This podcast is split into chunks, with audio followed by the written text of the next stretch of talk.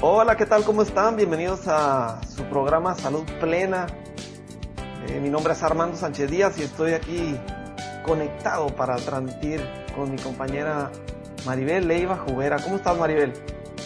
Hola, Armando. Muy bien. Lista también, como dices tú, para transmitir, para compartir temas, reflexiones. Listísimos. Cuestiones eh, algunas, eh, bueno, la mayoría muy importantes, porque las personas del programa creo que pueden adquirir muy buena información psicológica de tu parte. Y lo que puedo aportar yo sobre entrenamiento físico y alimentación, pues ahí estamos sobre esos temas.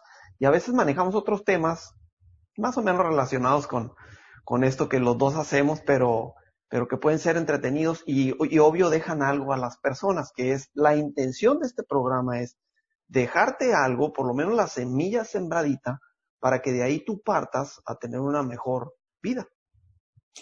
Claro, como es, como son los libros, ¿no? Tú lees un libro con una idea que te deje ese libro, ya valió la pena.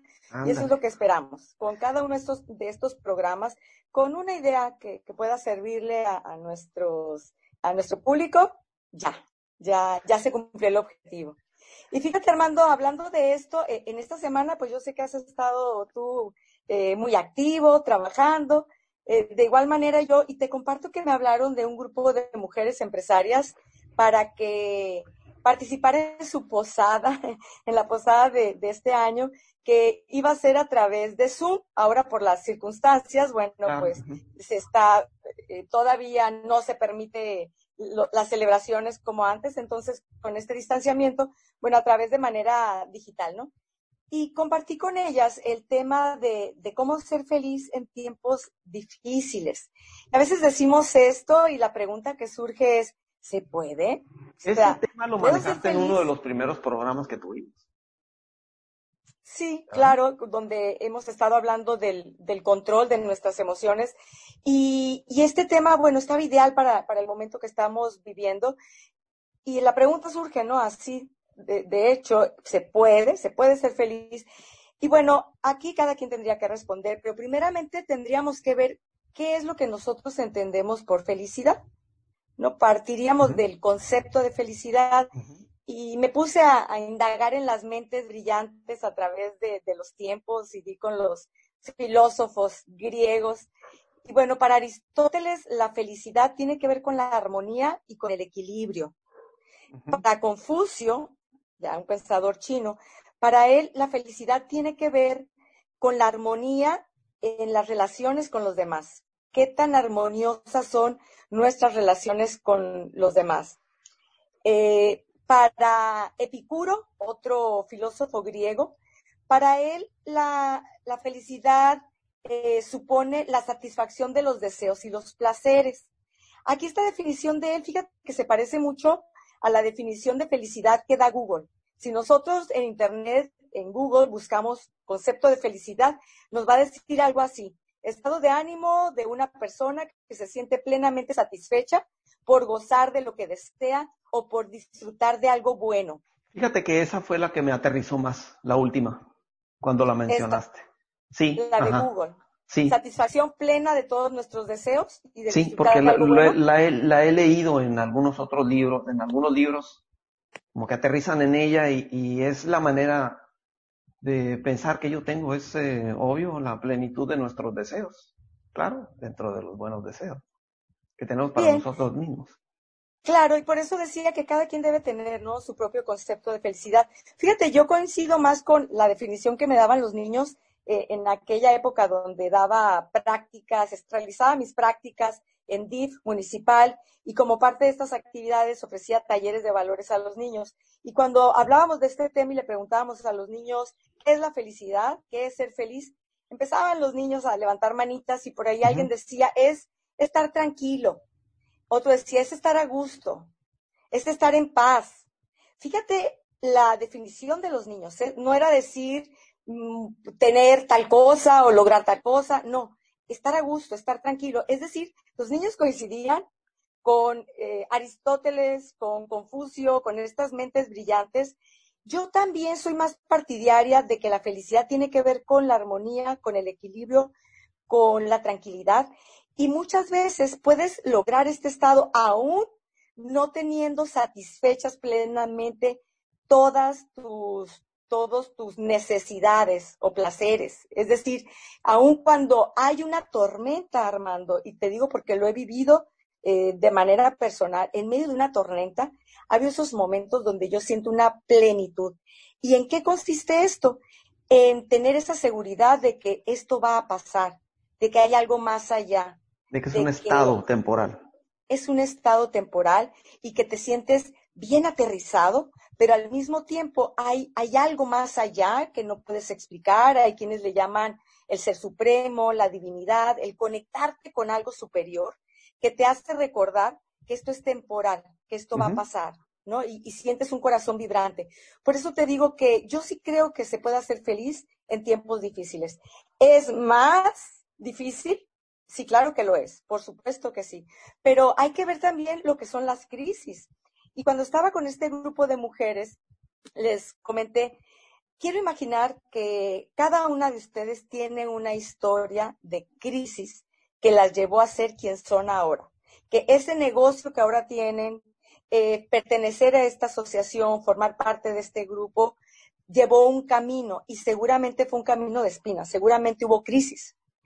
Y ya después ellas me, me, compartieron la retroalimentación que, que eso les, les causó impacto porque sí, es cierto, ellas, ese negocio que tenían de lo que fuera, porque cada quien tenía diferentes negocios, sí, vino después de una crisis. En algunos casos puede ser después de una crisis personal, existencial, puede ser de una crisis de, de pareja también, puede ser de una crisis laboral, alguien que pierde su empleo y la presión te lleva a, echar a andar tu, tu creatividad y algo se te ocurre que hacer, ¿no? Para salir a flote. Eh, puede ser una crisis de salud, Recuerdo el caso de una de ellas, por una crisis personal de salud, ella tuvo que idear un producto que era bueno para ella y dijo, si esto es bueno para mí, en mis circunstancias, puede ser para otras personas que tienen el mismo padecimiento que yo. Y ahorita es un negocio muy exitoso aquí en nuestra ciudad. Mm. Entonces, las crisis no son tan malas, no hay que tenerles tanto miedo, porque las crisis, Armando, suelen ser el motor del cambio.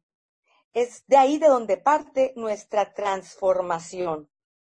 Pero para esto, claro, hay que saber mantenernos en cierto equilibrio aún dentro de toda, de toda la tormenta. ¿Y cómo se logra esto? Pues gestionando bien nuestras emociones, porque son nuestras emociones las que nos desequilibran. Es una ira, es un enojo el que me saca de, de, mi centro, es una tristeza, es el miedo, el miedo no controlado que se convierte en una ansiedad. Estas emociones son las que nos roban la paz, es decir, son las emociones que nos roban pues la felicidad, si entendemos felicidad como un estado de, tranquilidad y de paz.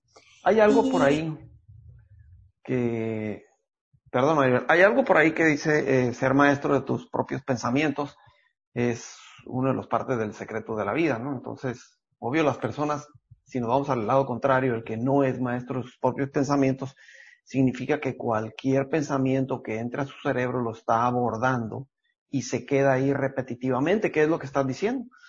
Cuando la persona tiene control sobre lo que piensa, entra un pensamiento raro y dice, espérame, lo bloquea y entonces trae herramientas para meter los pensamientos positivos o buenos o los que quiere, entonces se convierte en maestro de sus pensamientos. Exactamente, y has dado con el, con el punto, ¿verdad? Porque al nosotros gestionar nuestras emociones o nivelar nuestras emociones, que no se disparen de una manera muy intensa, ¿cómo se logra esto? Pues desde la mente, es decir, con los pensamientos. Ahí está, ahí está el máster, ¿no? Nuestra mente es lo que, estos pensamientos que nosotros nos permitimos es lo que nos genera esas emociones.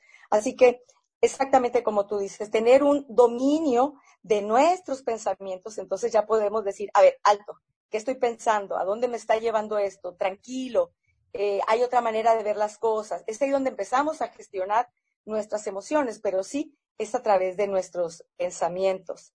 Y, esto no es sencillo, se, requiere una práctica. Se requiere práctica, para hacer eso, no es fácil. Diaria.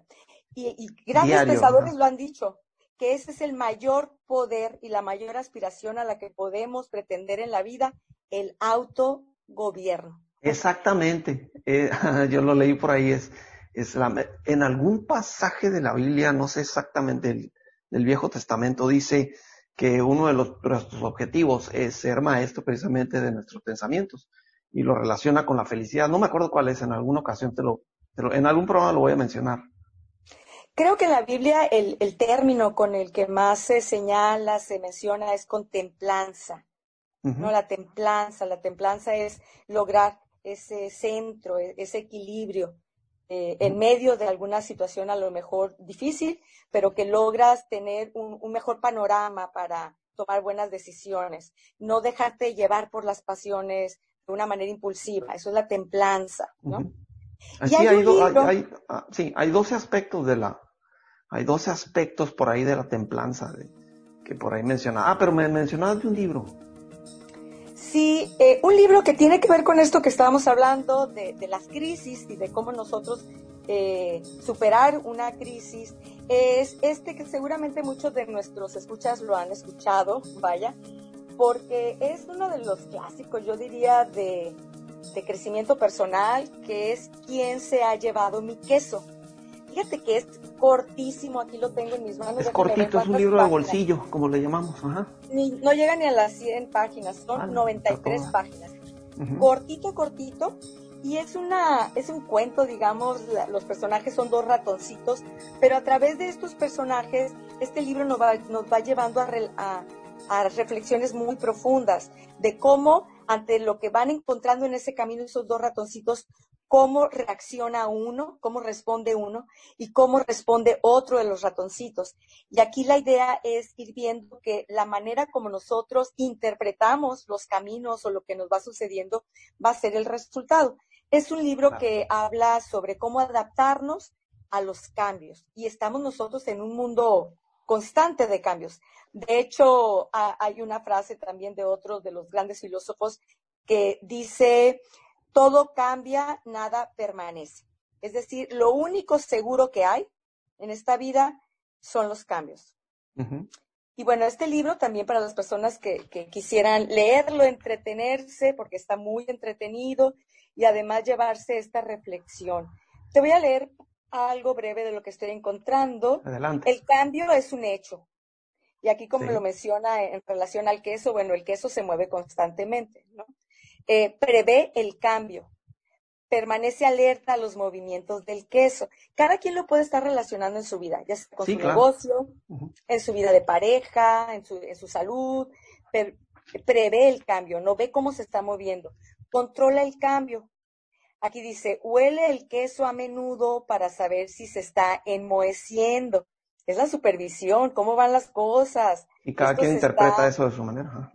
claro, estamos cayendo en la rutina, este, estamos descuidando tal área.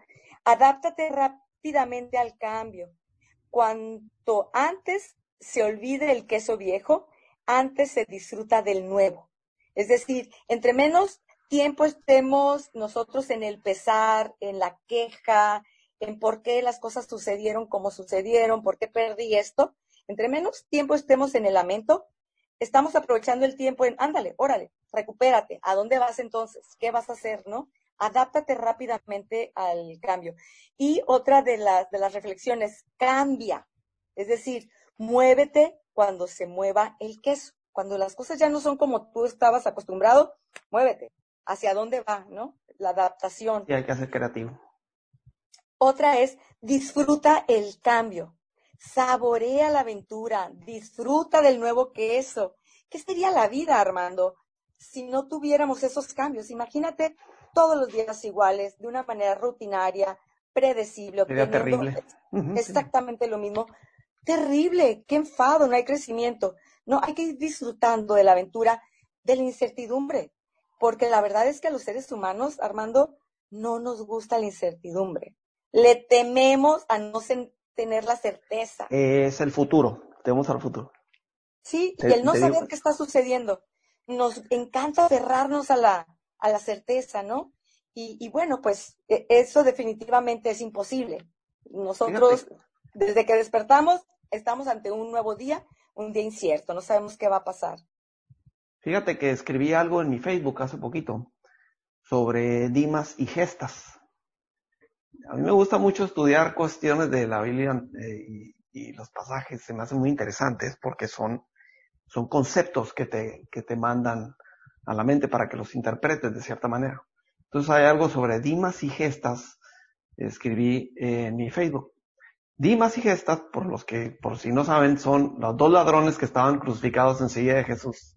Ah, fíjate, no, no sus nombres. Dimas está preocupado por el, por el, por el pasado, por lo que hizo. Y Gestas está preocupado por el futuro. Entonces lo que estás diciendo es más o menos algo de lo similar. Las personas viven en el pasado, no son felices a veces por eso, y se preocupan mucho por el futuro porque no les gusta el cambio. Entonces, de ahí se trata de vivir el hoy, el ahora. El vivir el hoy eterno, el hoy, como lo estás viviendo y aprovecharlo. Claro, y eso que dices, vivir el hoy, ahí es donde está la tranquilidad, de lo que ya hemos hablado en otras ocasiones. Exactamente. Eh, la tranquilidad no se logra en, repasar el, pasado. Ahí puedes traer aprendizaje o puedes traer tristeza, depende de qué recuerdos tienes.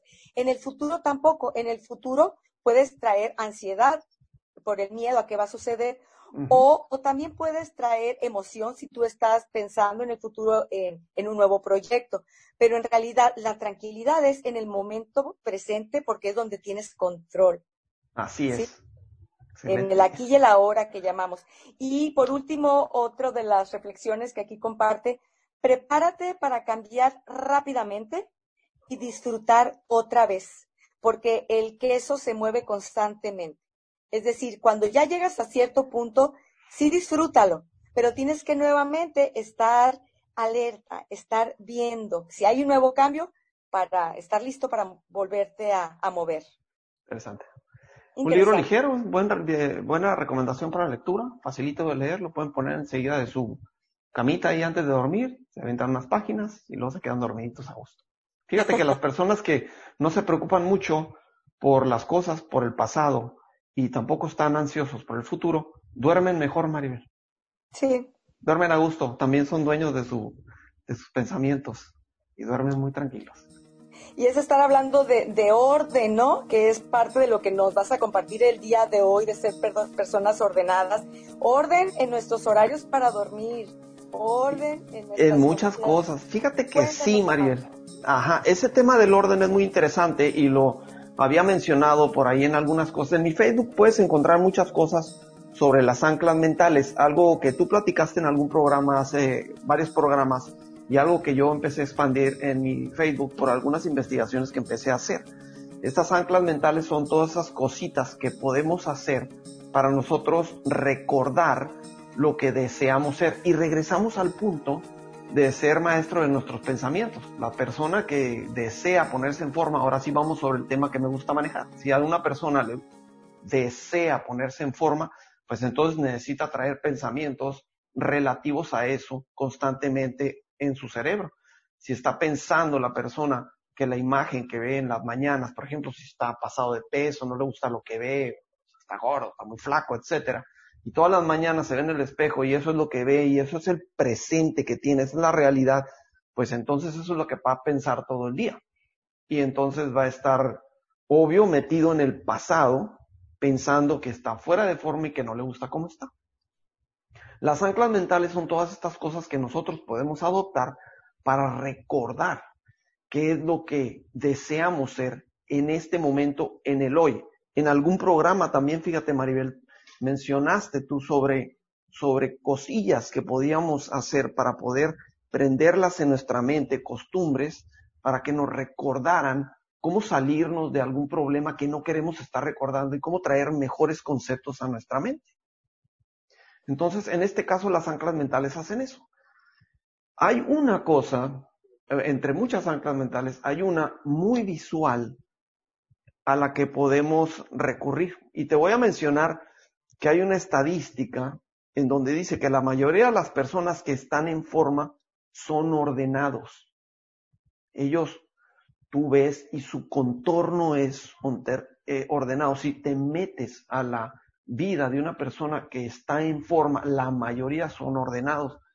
Si te subes al automóvil de una persona que está en forma, es muy probable que encuentres un automóvil limpio, sin papeles adentro, sin cosas tiradas. Si entras a la casa de una persona ordenada, su recámara va a estar ordenada, su cama va a estar tendida, su cocina va a estar limpia, su casa va a estar limpia. El closet va a estar ordenado cuando lo abra, todo va a estar colgadito en su lugar y sus zapatitos acomodamos. La, la zona de trabajo de esta persona también va a estar ordenada. Su, su escritorio, los papeles que tiene encima, eh, todas esas cosas que rodean su campo visual van a estar ordenados en la persona que regularmente o por costumbre tiene buena complexión y buen aspecto y buena salud física. ¿Quieres opinar algo al respecto, Maribel? Estoy viendo que mueves mucho la cabeza. No, no, estoy, estoy revisando mi, mi carro, estoy revisando, con lo que estás diciendo, estoy revisando. Vas imaginándote tus cosas. Sí, sí, soy ordenada. sí, imagino que quienes nos están escuchando están haciendo lo mismo, ¿no? Haciendo una introspección, a ver, a ver, cómo, qué tan ordenado soy. Pero, pero sí, es cierto, coincide, como es por fuera es adentro. Así es. Y hay otra cosa que no se ve, que son los compromisos de las personas que están en forma. Traen una agenda ordenada también. O sea, casi nada les sale, sí improvisan muchas cosas, obvio, porque son muy dinámicos, pero lo que no ves es que ellos traen una agenda ordenada. A lo mejor tú quieres eh, atraparlos de repente para hacer, invitarlos a alguna parte y probablemente te agenden en otro día. ¿Sí? Ah, ¿Qué tal? Pues eh, déjame pensar, eh, ay, para tal día. Entonces no es inmediatamente como los pudieras eh, abordar, pues. Em, por ahí en alguna consulta, una, no, no es cierto, no fue una consulta, fue un amigo mío, me dijo, Armando, ¿sabes qué? Em, quiero ponerme en forma, pero yo sé que él es una persona muy desordenada, lo conozco desde hace muchos años. Y le dije, no, pues eh, vete ordenando, ¿quieres ponerte en forma? Y le hablé de este concepto, así en una plática, charla que tuvimos. Siempre traes tu carro desordenado, lo critiqué, pues ya lo conozco desde hace mucho. Ordenate aquí, ordenate acá. Le dije varias cosas ordenadas, que donde podía empezar. Y me dijo, espérame, espérame, si yo nomás quiero bajar unos cuantos kilos. pues sí, le digo, pues empieza por ordenarte. Empieza por ordenarte. Las personas ordenadas las personas que son ordenadas, obvio también traen un plan de alimentación y comidas muy ordenado. También son más frecuentes o constantes en el ejercicio. Si, si tienes un problema para lograr tu salud óptima, siendo esta la que consideres tú tu salud óptima, siendo el, si lo puedes ver, el físico, o si tú pensarías cómo se sentiría un físico en forma, que está fuerte, que está delgado. Si tú puedes sentir estos conceptos, entonces relaciónalos con algo que te atraiga esa memoria. Y ese algo del que estoy hablando ahorita es el orden de tu contorno. Porque si no estás en forma, ve a tu alrededor. Si es una persona que tiene muchos kilos de más, eh, no está en forma, su salud no está bien, eh, haz un experimento ahorita y empieza a ver a tu alrededor, a ver cómo está tu casa, tus cosas, tu vida. Probablemente muchas cosas no están en orden. Así que si te ordenas, va a ser mucho más fácil que lleves una dieta, un plan de alimentación, porque va a caer dentro del orden. Si no estás ordenado, va a ser muy difícil, Maribel, ¿verdad? Va a ser muy difícil que logres los tiempos de las comidas y los alimentos que deseas poner en tu plato. Esos van a ser al final de todo este orden y no van a caer eh, por añadidura en tu día como deben de caer. También va a ser muy difícil llevar un plan de ejercicio por horarios en los días que estás contemplando con la agenda que deseas tener. El, la misma agenda de tu día que te permite ordenar tu alimentación y el ejercicio va a estar también desordenada. Entonces va a ser muy difícil que pongas otras cosas ahí importantes. Vas a estarle dando prioridad a cosas que tal vez no sean tan importantes y que caigan por casualidad y tu vida va a caer nuevamente en desorden. Otra cosa que también va a ser complicado van a ser tus descansos, que ya una vez hablé en un programa de los descansos. Si no eres una persona ordenada. La importancia de los descansos. Si, si no eres una persona ordenada, va a estar difícil que concilies descansos adecuados para que te puedas recuperar. Y otra cosa, Maribel, y me gustaría que me complementaras en esto, va a estar muy difícil que controles tu nivel de estrés. Así es. Sí, fíjate ahorita que dices el estrés, el estrés pues también tiene que ver o se estimula en el, en el, caos, ¿no? Es decir, en el caos visual, por eso eh, para poder tener más orden o menos estrés, también se recomienda ordena. Como decías tú, tu campo visual que esté ordenadito, así te da la sensación también de, que todo está más acomodado. Que si estás viendo algo muy importante. Sí, continúa, ahorita te lo voy a complementar. Lo que estabas diciendo. Tal vez cuando dije está acomodado, ¿no? Eh, así como vemos las, las cosas en tu campo visual, que esté todo más acomodado, tienes más probabilidades de acomodar tus ideas, las situaciones que estás viviendo, acomodarlas mejor y tomar decisiones más asertivas, ¿no? Desde un campo más limpio para, para, o una página más en blanco para que puedas em, empezar a escribir una nueva historia. A que si encuentras una página llena de garabatos y no encuentras un lugarcito donde plasmar algo nuevo. Entonces sí, el orden eh, tiene muchísimo que ver con cómo nos sentimos nosotros y con el estrés.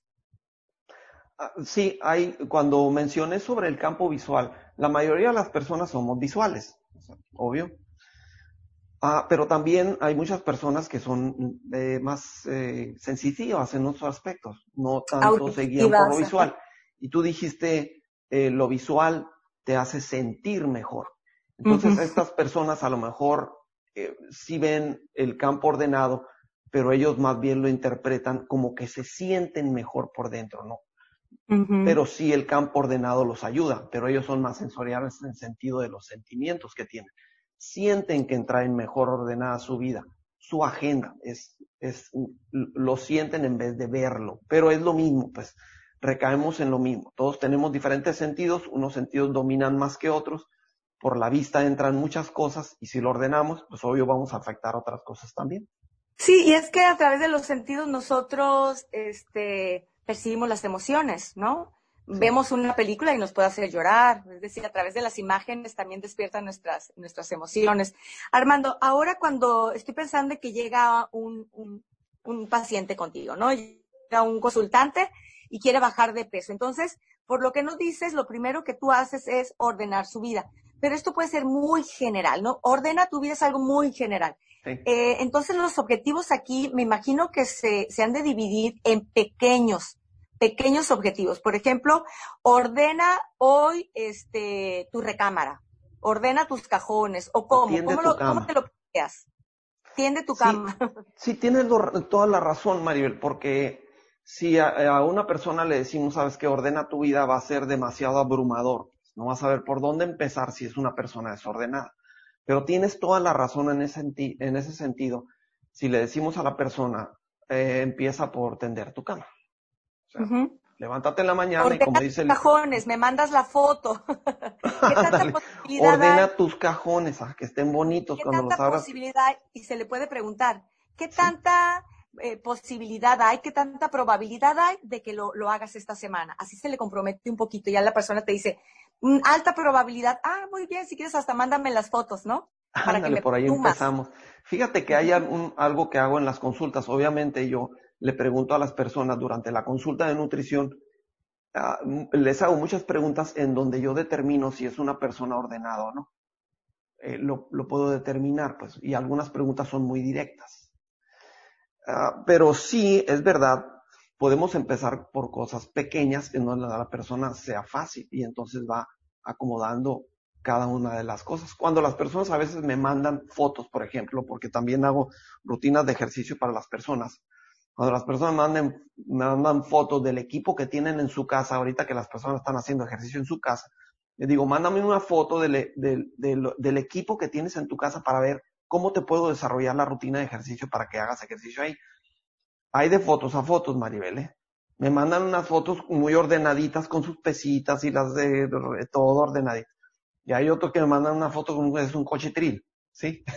es tirado por todos lados. Entonces ahí una foto dice mil palabras. Sí, claro. Bien, Armando. Entonces, y esto sirve también porque las personas de, de esos pequeños logros, pequeños logros, pues esto va motivándolos. De ahí viene la motivación, la autoestima, y entonces ellos mismos pueden eh, reconocer que, ah, si, si logré esto, puedo seguir logrando más, ¿no? Entonces se van motivando, pero con esos pequeños logros, esos pequeños pasos, eh, va ayudando a la motivación, que sabemos que la motivación es muy importante para el logro de cualquier objetivo, que es lo primero que dicen las personas cuando no logran una dieta. Es que me emociono, eh, veo una dieta o quiero empezar un régimen y empiezo muy motivado y luego se me va, se me suma la motivación. Pero si van teniendo pequeños pasos, pequeños logros, poco a poco, esto va alimentando, fortaleciendo, ¿no? Su autoestima también les está diciendo, sí puedes. Sí. Pues Maribel, se nos acabó el, tiempo del programa, pero en el siguiente programa, Maribel, les vamos a traer una lista precisamente de todas esas cositas que pueden ir acomodando para que su campo visual quede en orden. Eso va a ser en el siguiente programa. Excelente, porque como hemos estado concluyendo el día de hoy, eh, tener acomodado nos ayuda a vivir más tranquilos. Fíjate, acomodado tiene que ver con armonía, ¿no? Armonía, y por ahí equilibrio. Por ahí empezamos con esta, este concepto de felicidad de Aristóteles, la armonía, el equilibrio. Bien, Armando, fue un gusto compartir contigo este espacio, con toda nuestra gente. Nos vemos en la próxima con más temas de interés. Bye. Hasta, hasta pronto. Gracias, Maribel. Nos vemos.